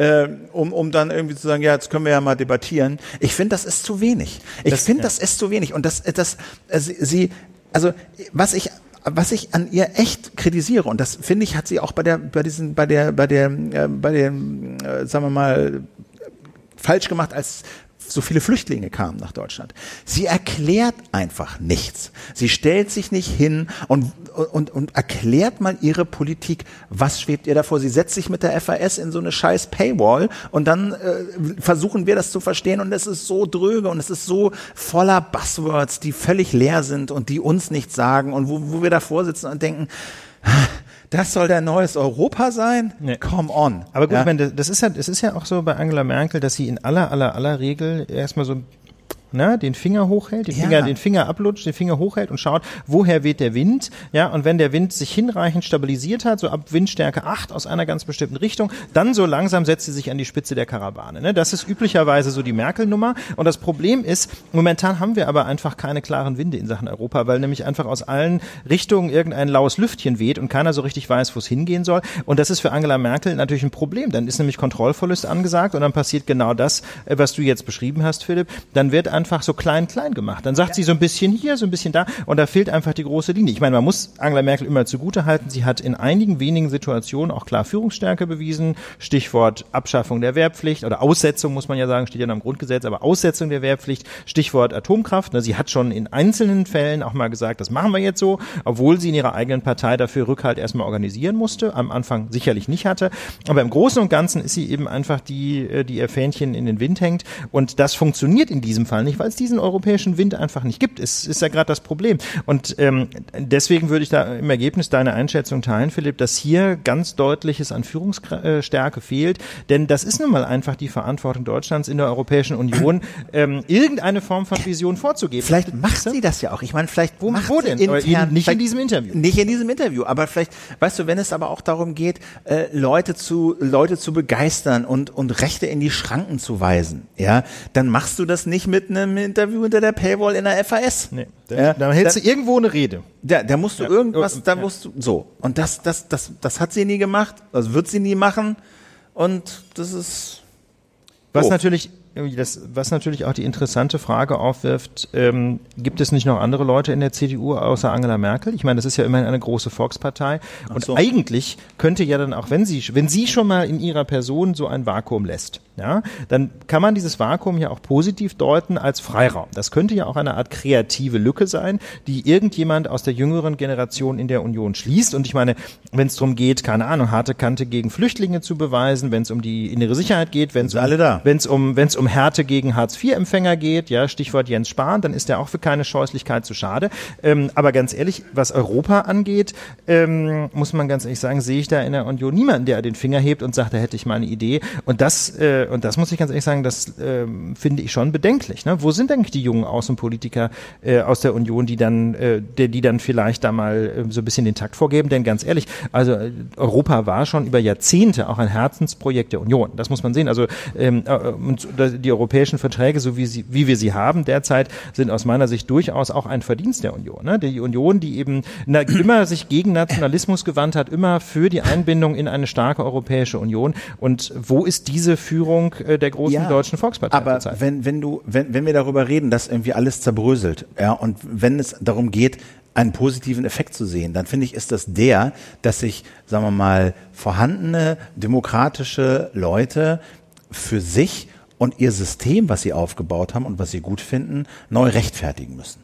So, ich finde, und dazu zählt zum Beispiel auch Europa. Ja, ich finde, das, da sind wir uns alle einig, ein hervorragendes, super Projekt. Aber einfach nur zu sagen, Europa ist ein tolles Projekt, ja, äh, das reicht halt nicht mehr. Sondern weil es so viele Leute gibt, die das in Frage stellen, die sagen, es ist alles Mist, ihr kriegt das alles nicht in den Griff, da kommen überall Flüchtlinge, da muss einem mehr einfallen. Und ich finde, wenn Macron sowas macht, dann ist es die Pflicht von Merkel, sich dieses, das als Chance zu nehmen und Europa neu zu erklären, mhm. ja, warum das irgendwie sinnvoll ist. Ja. Und also mal ganz ehrlich, äh, was wir momentan erleben, zum Beispiel im Bereich Migrationspolitik, ist ja auch das, ähm, ist ja auch das Scheitern einer europäischen Flüchtlingspolitik, die im Grunde beim, beim Prinzip Verschiebebahnhof angekommen ist, ne? wo im Grunde jede, jeder Mitgliedstaat froh ist, wenn die Flüchtlinge in irgendeinem anderen Mitgliedstaat landen, wenn wo also ähm, dieses dieses Dublin-System im, im Kern längst zusammengebrochen ist, ja, wo keine Ahnung Stichwort äh, der Erstaufnahme oder der Staat, wo der Asylantrag zuerst gestellt wird, soll das Verfahren eigentlich durchführen und so konnte man gerade sehr schön nachlesen. Da waren sehr gute Artikel in der Frankfurter Allgemeinen Zeitung, der auch nicht hinter einer Paywall war, der wo das Asylverfahren und seine Defizite mal ähm, sehr schön beschrieben waren.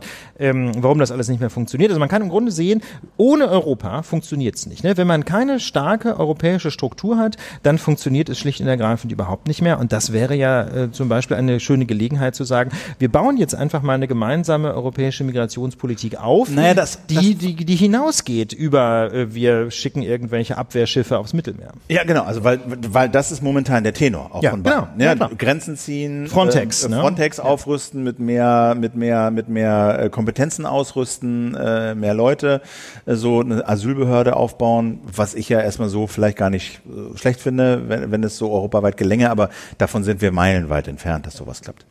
Ähm, wir haben jetzt noch hier ein Thema, was, ähm, was wir mal reingenommen haben, weil ich finde, dass es einen ganz schön, sagen wir mal, wie soll ich das sagen, dass man an ihm so ein paar ganz schöne Sachen aus der praktischen Politik zeigen kann, was klappen kann und was schiefgehen kann mhm. und warum äh, Gesetze gut sind oder misslingen oder äh, manchmal auch beides sind.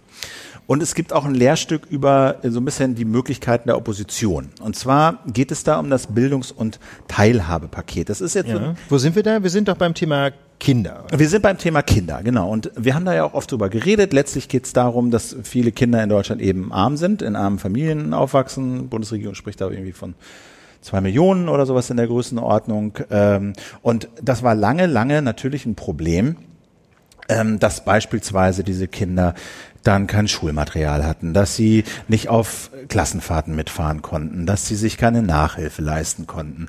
Äh, all diese Sachen und auch beispielsweise nicht in den Musikunterricht gehen konnten und damit von vornherein stigmatisiert waren, ausgegrenzt waren und quasi diese Armut ihrer Eltern gleich mitgeerbt haben. Und da hat dann die Bundesregierung eigentlich eine ganz gute Idee gehabt und ja. das äh, ist schon ein bisschen her, ne? Wollte ich sagen, ist nicht so ganz aktuell. Ne? Nee, genau, aber das Aktuelle ist jetzt, weil die FDP nämlich eine kleine Anfrage dazu gestellt hat, ah. wie läuft's denn so?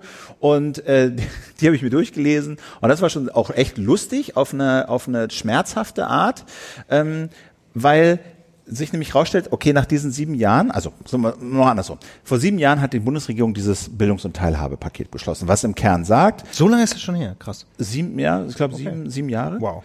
Und was im Kern sagt, okay, Kinder aus armen Familien können entweder selber Geld beantragen, beziehungsweise die Eltern, mhm. ja, für 10 Euro kriegen sie im Monat für Musikunterricht beispielsweise oder Sport.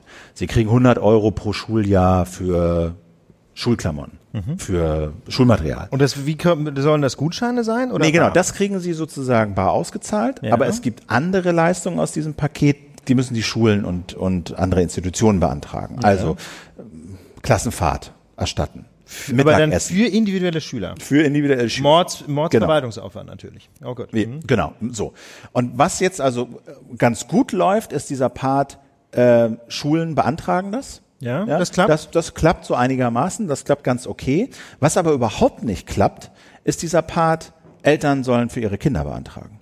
Und das klappt auf so vielen Ebenen nicht. Ähm, und das kommt eben aus dieser kleinen Anfrage der, der, der, der, der FDP auch raus. Also kleine Anfrage ist sozusagen das, wie sagt man so, der, der Imbusschlüssel der Opposition im Bundestag. Ja, also das, das, So, das oder kleine Besteck. Prüfer, der irgendwie so, oder, oder der Leatherman, oder keine Ahnung was. Jedenfalls äh, machst du das dauernd als, als, als, Oppositionsfraktion, sagst du, kleine Anfrage oder auch eine große Anfrage, stellst halt Fragen an die Bundesregierung und die müssen das dann in einer X-Frist beantworten. Ja, der und Witz das, ist, das ist schriftlich, ne? Sie müssen das schriftlich machen. Und du kannst nur eine bestimmte Anzahl einreichen im Monat und so. Das ist also ein diese bisschen, kleine, genau, ist ein bisschen limitiert. Die Ja, das ist eine große Kunst. Das ist wirklich, also das, ich weiß das so ein bisschen von Abgeordneten, die ich da mal so ein bisschen gecoacht habe. Es ist eine große Kunst, so eine kleine Anfrage zu stellen, so dass du tatsächlich es schaffst, innerhalb der begrenzten Anzahl an Fragen, die du stellen kannst, überhaupt alles unterzubringen. Deswegen, deswegen lesen sich diese kleinen Anfragen auch immer so verschwurbelt. Das ist also, das ist nämlich sehr streng reglementiert und aus Sicht einer, jedenfalls einer Oppositionsfraktion, äh, auch gar nicht so einfach überhaupt die aber ich Dinge FDP, rüberzubringen. Aber die FDP hat das in dem Fall ganz gut gemacht. Ja, äh, ich habe auch mit ein paar anderen Leuten gesprochen, die meinen, ja, das ist ja eine ganz gut formulierte Frage. Und da ging es dann halt um so um so ganz fundamentale Sachen. Ja. Wer ist denn berechtigt? Wie viele berechtigte Kinderfamilien gibt es denn, die Leistungen aus diesem Paket beantragen können? Antwort? Keine Erkenntnisse. Keiner weiß es. Okay. Was sind denn die Verwaltungskosten? Ja, für wäre dieses Paket. wär ja schon doof, wenn jeder 10-Euro-Gutschein irgendwie 50 Euro Verwaltungskosten verschlingen würde. Ne? Keine Erkenntnisse. Ach. Wie viele äh, haben denn bisher einen Antrag gestellt, um Leistungen aus diesem Paket zu bekommen? Also so ein Globalantrag für alle Leistungen. Keine Erkenntnisse. Und das, liest man und denkt so, hä? Ihr habt ein Gesetz verabschiedet und habt keinen Plan, was damit ist, wie, wie, das, wie das verläuft. Man müsste, man müsste es doch, aus- um das politisch irgendwie evaluieren zu können, ja, ob das Geld sinnvoll eingesetzt ist, ob das irgendwas bringt, ob sich die Lebenssituation der Menschen verbessert oder wie viele Menschen davon profitieren. Das sind ja alles relevante Faktoren für die Evaluation eines solchen Gesetzes. Dafür brauchst du doch zumindest mal eine Statistik. Genau, aber das, das, das Grundproblem sozusagen, dass, dass, die, dass die Regierung selber so wenig weiß, Ja. liegt daran, dass das Ding so schlecht gestrickt ist in dieser, in dieser, in diesem Aspekt, äh, Eltern beantragen für ihre Kinder, Mhm. weil es A, das steht auch in dieser Anfrage drin, Frage ist, wo kann man denn dieses überall beantragen? Ja. Antwort, so ein Ding. Wie jetzt? Die Leistung bei tausend verschiedenen Behörden sinngemäß, ja, äh, das schwankt, da gibt's dann Träger und je nach Kommune und das ist mal der Jobcenter und hier und da. De facto ist es so, ähm, das ist mega schwer rauszufinden, zu welcher Behörde du jetzt gehen musst, um welche Leistung zu beantragen. Also das ist schon mal das Erste. Deswegen gibt's natürlich auch kaum Statistiken. Dann sind total viele, äh, äh, sagen wir mal, unterschiedliche Leute berechtigt. Es sind Hartz-IV-Empfänger sind berechtigt, es sind aber auch äh, bestimmte Kindergeldempfänger berechtigt. So, dann schlagen die Statistiken irgendwie bei unterschiedlichen Behörden auf.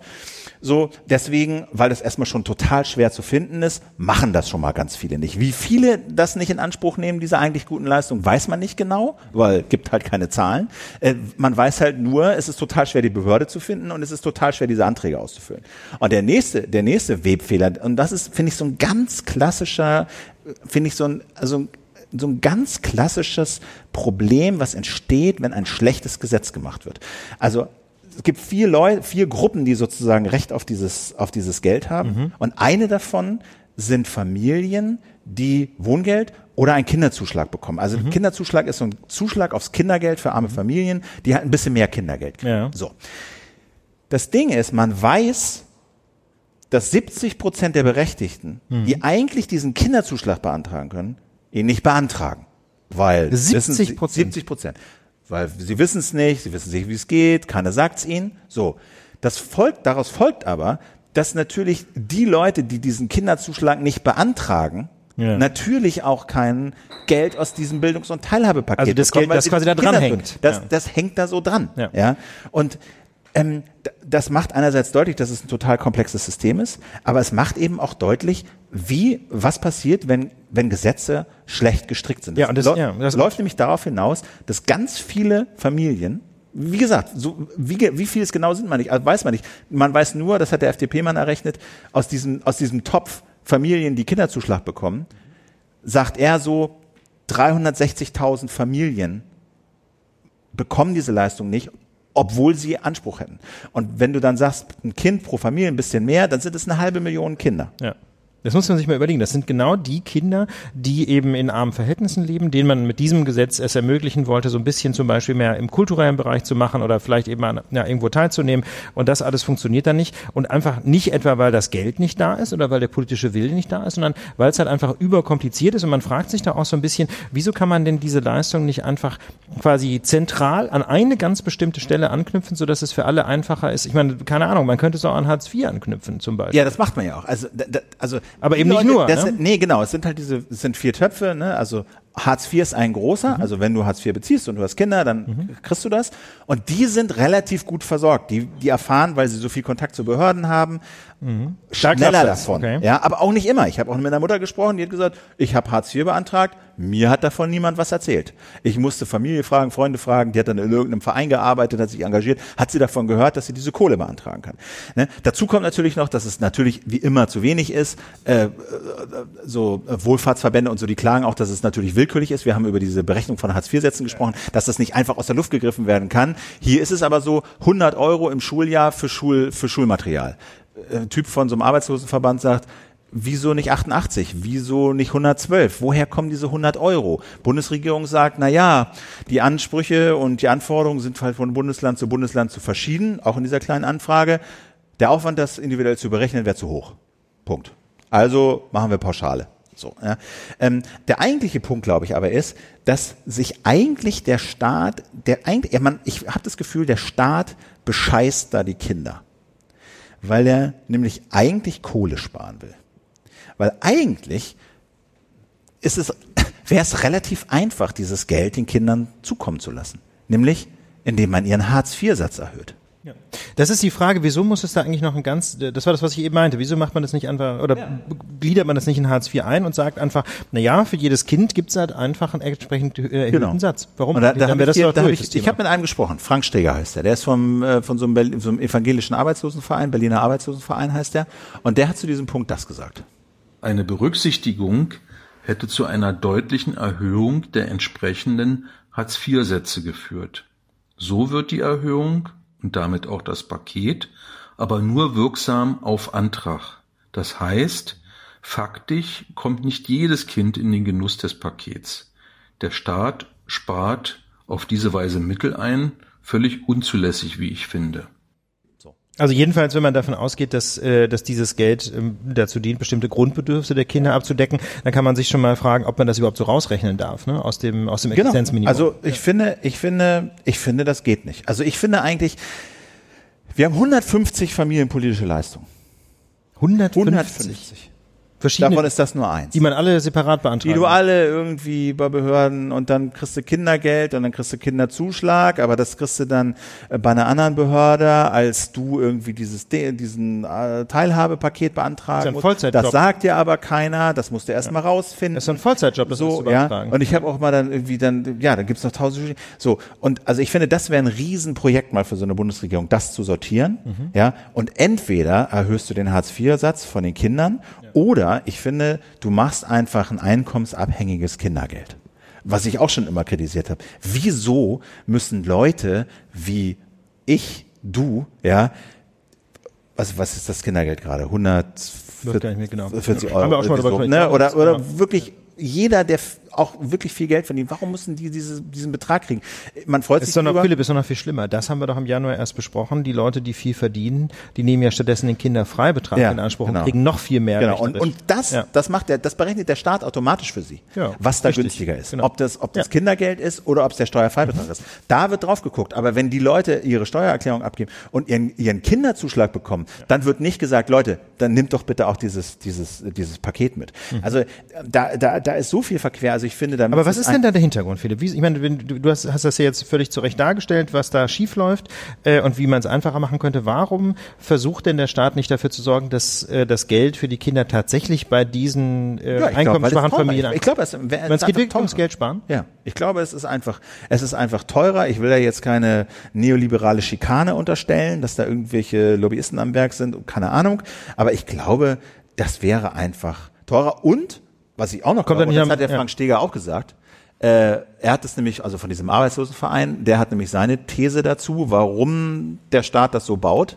Das Bildungs- und Teilhabepaket ist Ausdruck des Misstrauens des Staates gegenüber armen Eltern.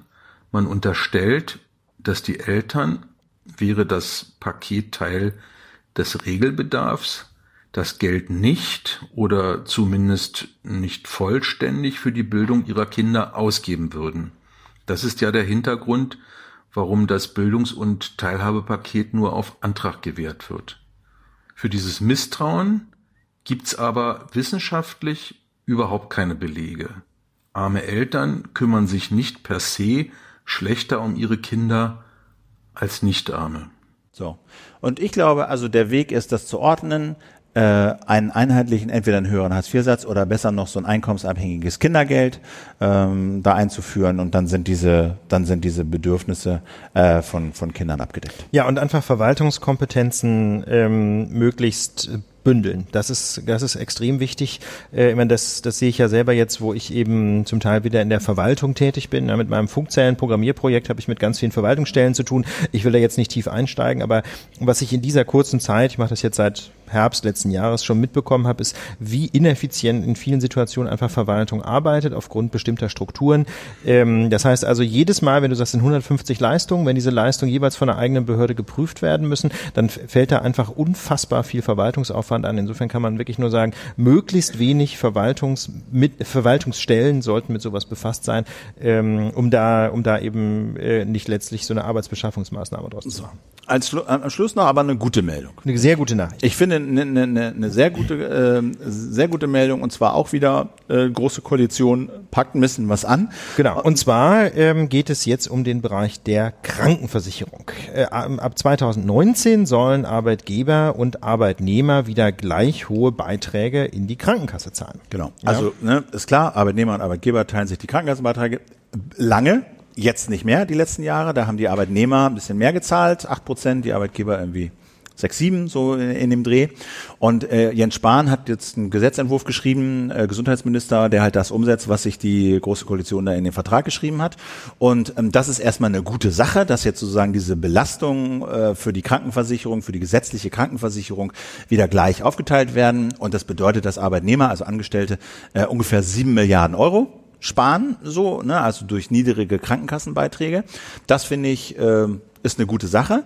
Und es gibt aber noch einen zweiten Punkt, der so ein bisschen untergeht, den ich aber fast noch wichtiger finde. Du bist natürlich auch Selbstständiger, Philipp? Ich bin auch selbstständig, aber wir haben hier so oft darüber geredet, ähm, was sind die politischen Reaktionen auf Effekte der Digitalisierung und dieser Umwälzung der Arbeitswelt, wo immer mehr Unternehmen Tätigkeiten auslagern an Selbstständige? Selbstständige, die aber immer weniger Umsatz machen, die kleinste Arbeiten verrichten, die wenig äh, Umsatz machen, ähm, von denen gibt es immer mehr, was viele durchaus auch als ein Vorteil empfinden. Mhm. Aber das große Problem ist eben, dass die halt oft so wenig verdienen, dass sie schwer fürs Alter vorsorgen können und schwer für Krankenversicherung zum Beispiel in diesem Fall vorsorgen können. Und da war das nämlich lange so.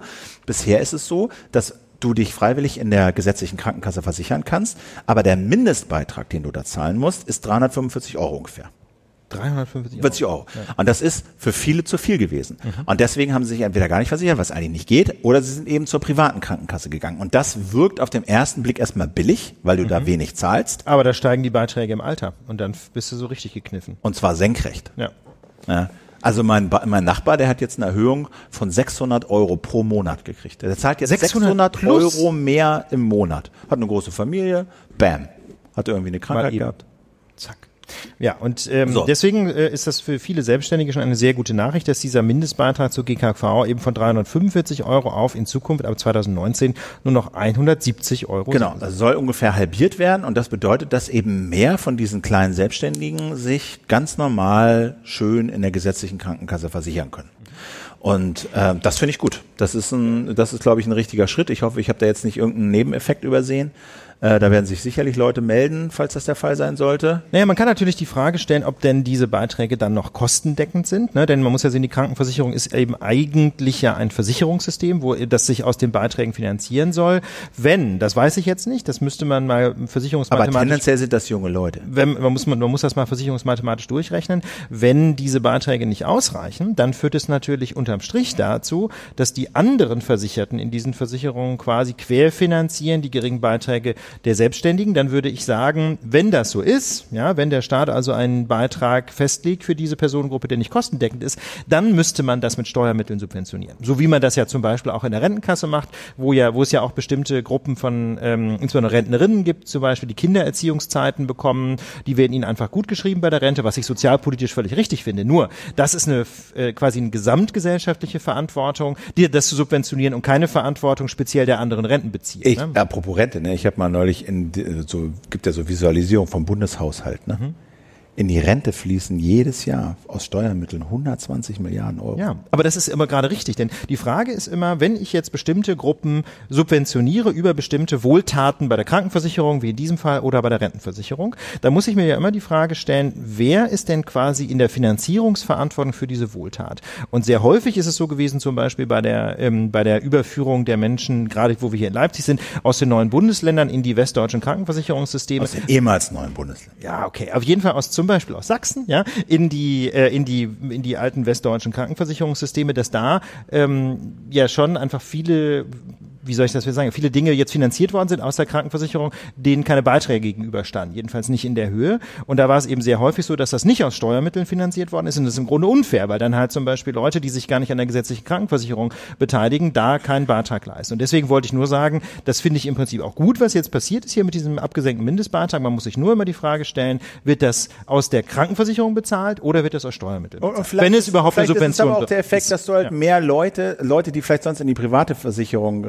reingerutscht wären, die kriegst du jetzt relativ früh. Ich nehme an, das werden auch viele junge Leute sein äh, darunter. Die kriegst du relativ früh in dieses gesetzliche Krankenversicherungssystem. Und wenn sie dann älter werden und vielleicht auch mehr verdienen und mehr zahlen, sind sie halt da drin und nicht in der in der privaten Räuberwirtschaft. Genau, das kann auch sein, dass das alles wunderbar ist. Ne? Ich wollte nur auf diesen Punkt hinweisen, Finanzierungsverantwortung für die, für die Sozialversicherungssysteme, dass man da nicht äh, den anderen Versicherten Lasten aufbürdet, die im Grunde gesamtgesellschaftliche Lasten sind, die aus Steuermitteln bezahlt werden müssten. So. Ich würde sagen, In diesem Sinne würde ich sagen, ist die Sauna ist äh, abschließende Örter. aufgeheizt. Also wir haben jetzt Betriebstemperatur erreicht. ja, ja. Ich, ich habe insbesondere Es die ist- nötige Betriebsnässe erreicht, kann Ja. ich dir sagen. Also ich saß, also eine Stufe höher war noch, ich war mal in Sibirien in der Sauna und da sind die, äh, da sind die äh, mit Mütz, also da, bevor du in die Sauna gegangen bist, hast du dir Handschuhe angezogen, du hast ähm, so Stoffschlappen angekriegt und du hast eine Mütze aufgekriegt. Das ist kein Witz. Doch, nein, das ist kein Witz. Also ist ein Witz, aber ist auch real. Äh, weil das, weil das, genau, und dann hast du so eine, dann hast du so eine Hartgummi-Sitzmatte gekriegt, die musstest du vorher in kaltes Wasser tunken. Dann bist du in diese Sauna und du hast diese ganze Schutzmontur angehabt, weil das so heiß war da drin, dass ich habe das dann natürlich abgenommen alles und dann so meine Hände bewegt und es war so heiß. Das war unerträglich heiß. Deswegen hast du diese Handschuhe und die Mütze, damit diese Haare nicht äh, abfackeln. So, und dann sitzt du da so als Mitteleuropäer in deiner sibirischen Sauna Und- und auf, deiner, geworden, an, auf ja? deiner auf deiner äh, angefeuchteten Hartgummiplatte, weil du auf dieses Holz nicht kommen darfst, weil das so heiß ist. Ja, was machen die Russen? Ziehen sich aus, legen sich darauf, nehmen einen Birkenzweig und prügeln sich auf den Rücken. Was? Und reicht eine Wodkaflasche rum. Ne? Naja, das kommt später. Ach so, okay. Aber in der Sauna nicht. Wodka ja? ist dann beim Après-Ski hinterher. Und die hatten dann so auch so ein, die hatten, die hatten so eine geile Körperfarbe. Der war dann so, ähm, die sahen aus, ich, ich weiß gar nicht, wie ich das sagen soll. Ich habe neulich so Hemden bei C und A gesehen, die waren so ähnlich gemustert. Die waren so rot-weiß. Das ist wie so ein, wie so ein, wie so ein Blatt, was so. ausgebrannt ist, irgendwie sowas. Ne? So, so sahen die aus.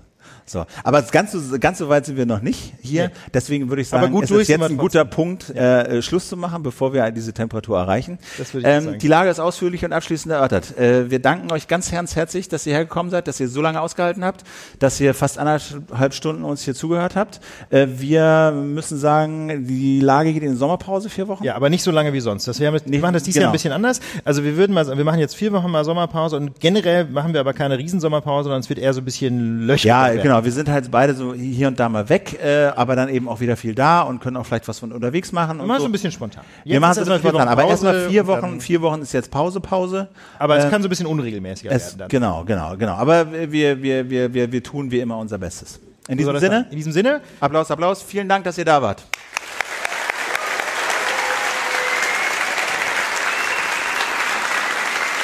Ähm,